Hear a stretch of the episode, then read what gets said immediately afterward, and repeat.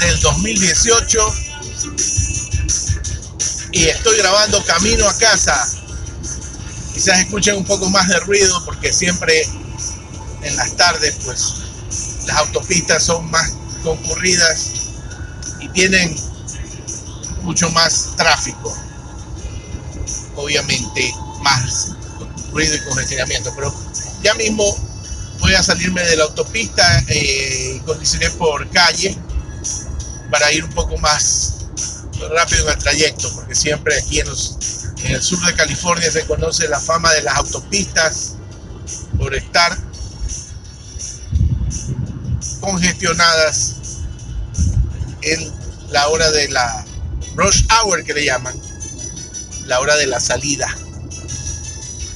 Bueno, hablando un poco acerca del mundial, aunque no es el tema de este podcast, eh, España hoy día pasó a octavos, aunque su juego deja mucho que desear y no creo que vaya a ser el pase a, a cuartos como está jugando terrible, terrible.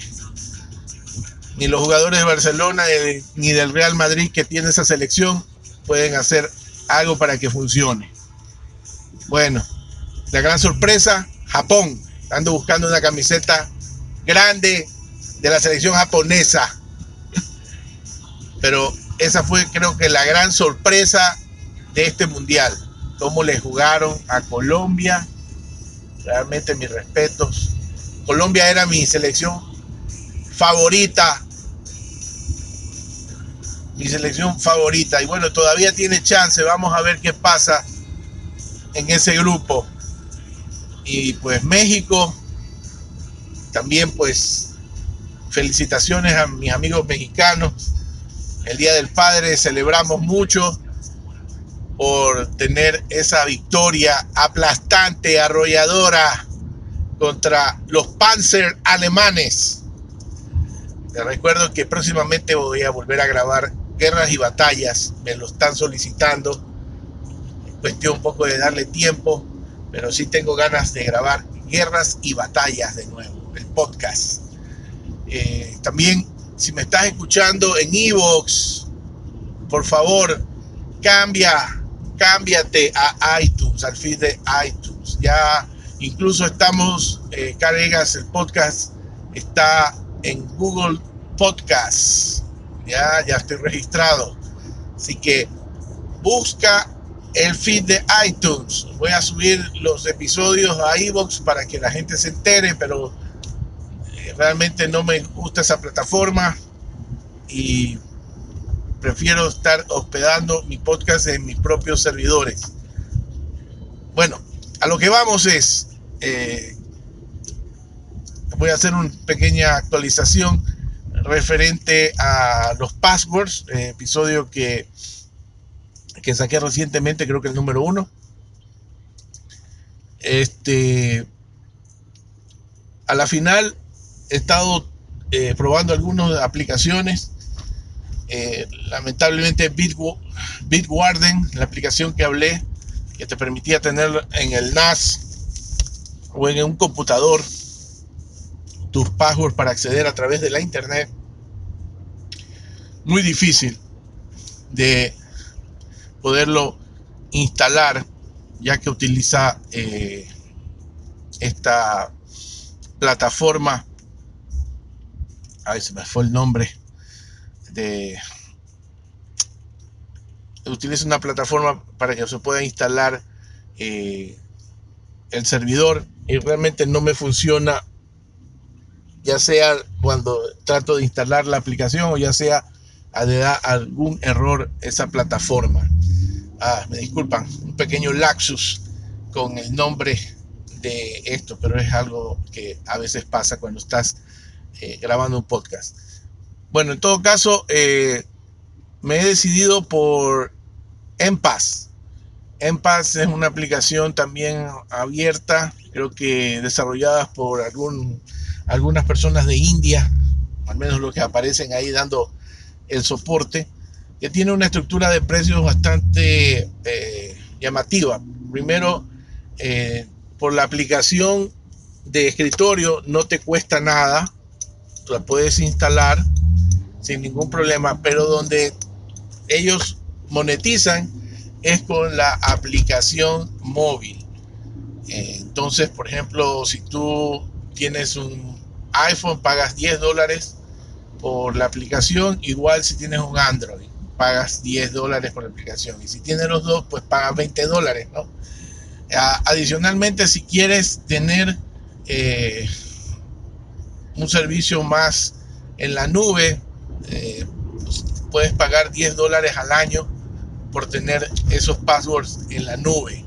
Pero de ahí sincroniza la aplicación con casi todos los servicios de la nube gratuitamente. Eh, la nube que estoy hablando que pagas 10 dólares es la nube de ellos. Pero puedes sincronizar con Dropbox, con iCloud. Eh, hay una cosa media rara. por ejemplo, si tú quieres sincronizar con iCloud, en el caso tienes que bajar la aplicación de escritorio desde la Apple Store, del App Store.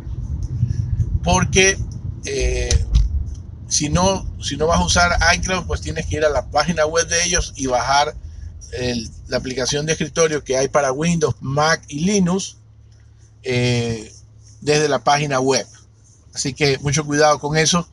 Eh, yo no voy a usar iCloud porque ya estoy en Android y generalmente anteriormente también eh, utilicé Dropbox, pero creo que la única que les queda por implementar es OneDrive, pero de ahí creo que tienen todas las sincronizaciones en la nube con la mayoría de los servicios, Google Drive, eh, Big este, Box, también eh, entre otras.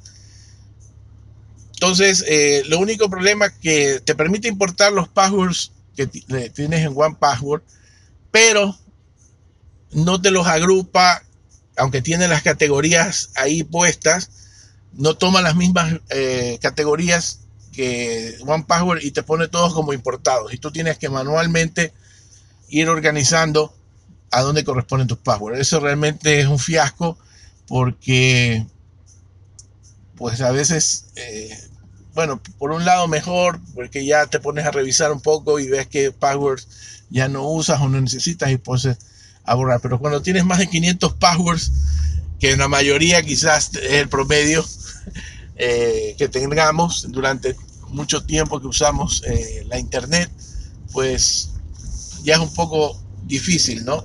Pero bueno, se puede hacer.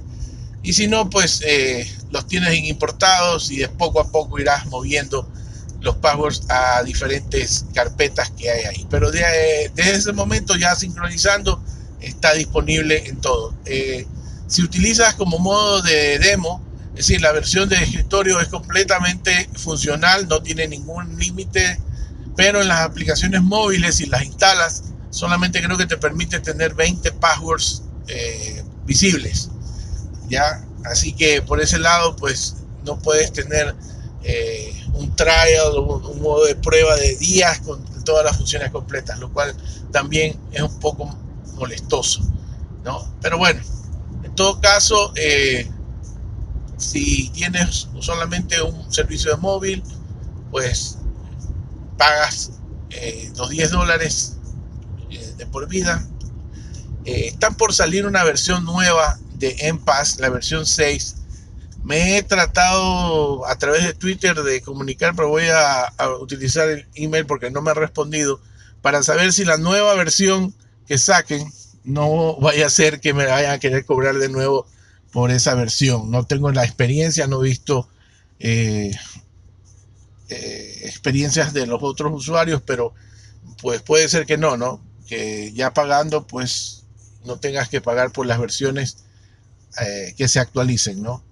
caso como One Password que eh, ya pasando del 6 a las 7 pues tienes que pasar por caja no importa cómo bueno ahora paso, paso a otro tema eh, he comprado un Kindle bueno tengo Kindles pero eh, ya son algunos de viejas generaciones ¿no? Incluso Kindle con teclado. Pero no sé por qué los Kindle de ahora, los Paperwhite, eh, los que son a prueba de agua, hay unos modelos que se llama Voyage, que te permite dando, tocando los bordes del Kindle pasar las páginas, pero no tienen algunos sonidos, unos sí, otros no, pero las anteriores versiones sí tenían.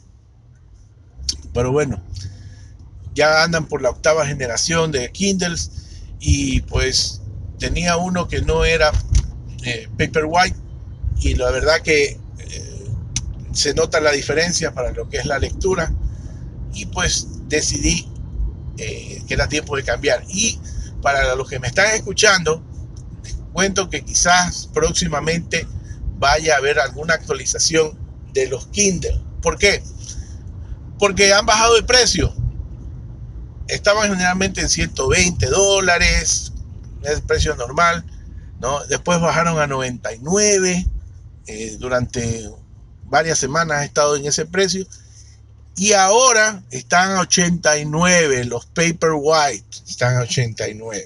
Más baratos están los que no son Paper White, creo que están 75 o algo así.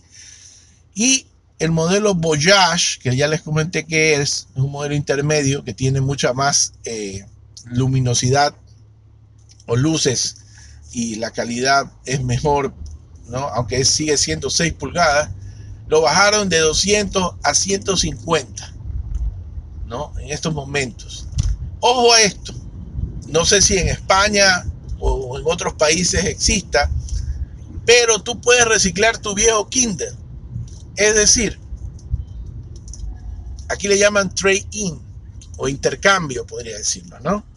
Ah, me acuerdo de, nuestro amigo Frank, Frank González, con su truck, up, truck up. Un saludo, Frank. Se te extraña, se te extraña en Atlántida. Ok, entonces, ¿qué sucede? Que ellos te dan un precio por tu viejo Kindle. Eh, el mío, por ejemplo, que era sexta generación, me dieron 25 dólares por ese Kindle.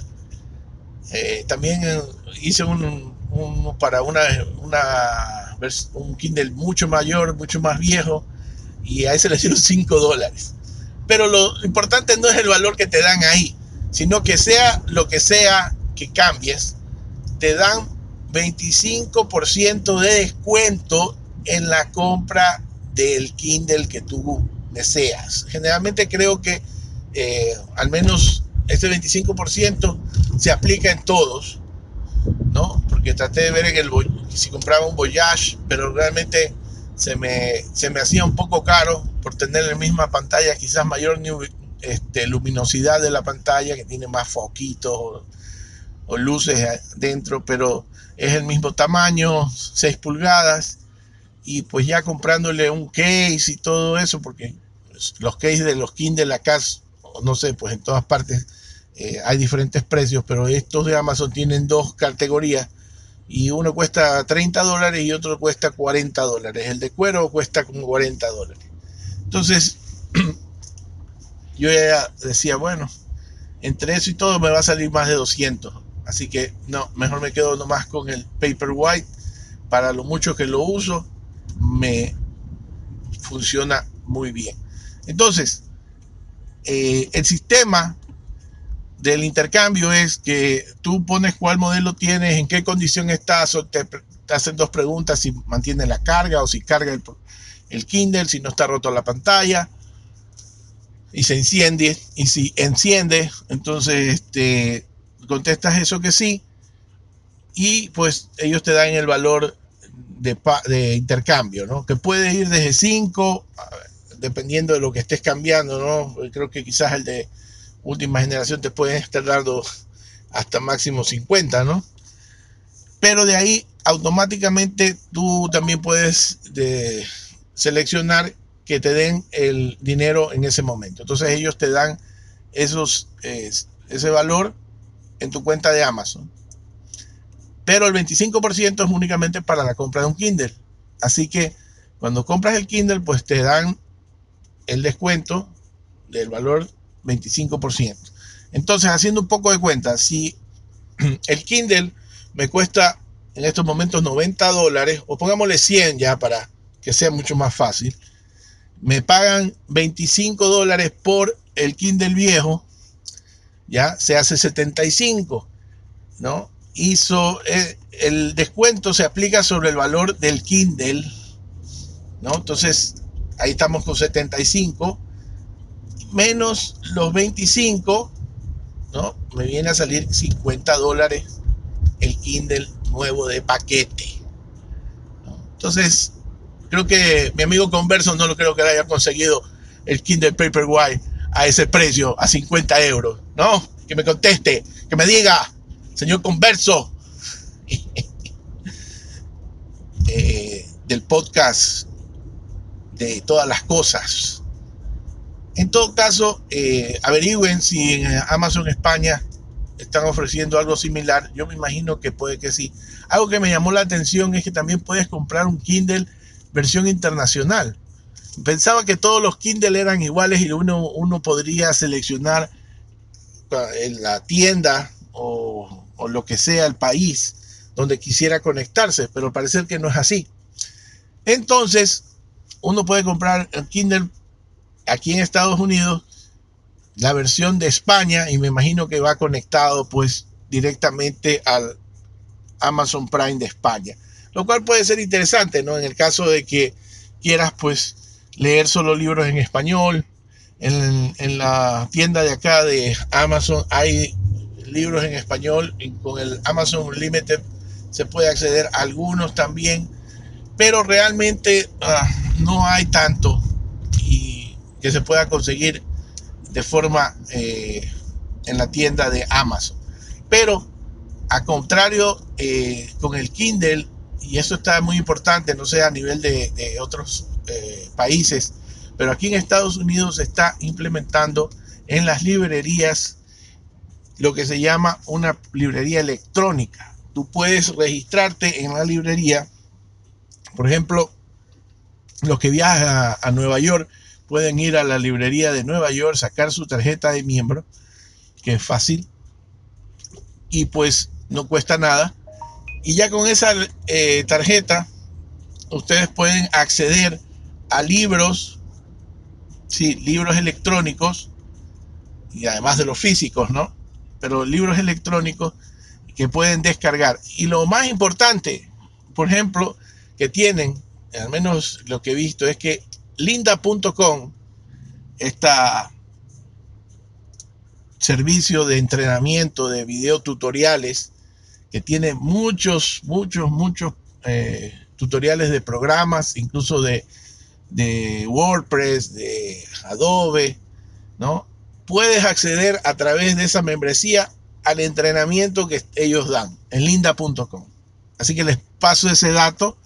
Eh, no todas las bibliotecas tienen este servicio, pero generalmente eh, la mayoría de las bibliotecas importantes, como la de Nueva York, como puede ser eh, otras librerías de Washington DC, la librería del Congreso, han de tener este tipo de, acceso. En mi ciudad, por ejemplo, no hay, pero puedo acceder a través de, perdón, en mi ciudad sí hay, pero por ejemplo puedo acceder a la de otra ciudad que está más, eh, poco más cerca, la librería, también me puedo registrar y tener acceso a otros más servicios.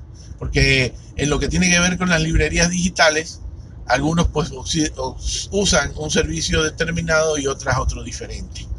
Pero en un próximo podcast les voy a hablar un poco más al detalle de esto, una vez que ya también empiece a usar mi Kindle con estos servicios. Les quería también ah, hacer notar un problema que me pasó.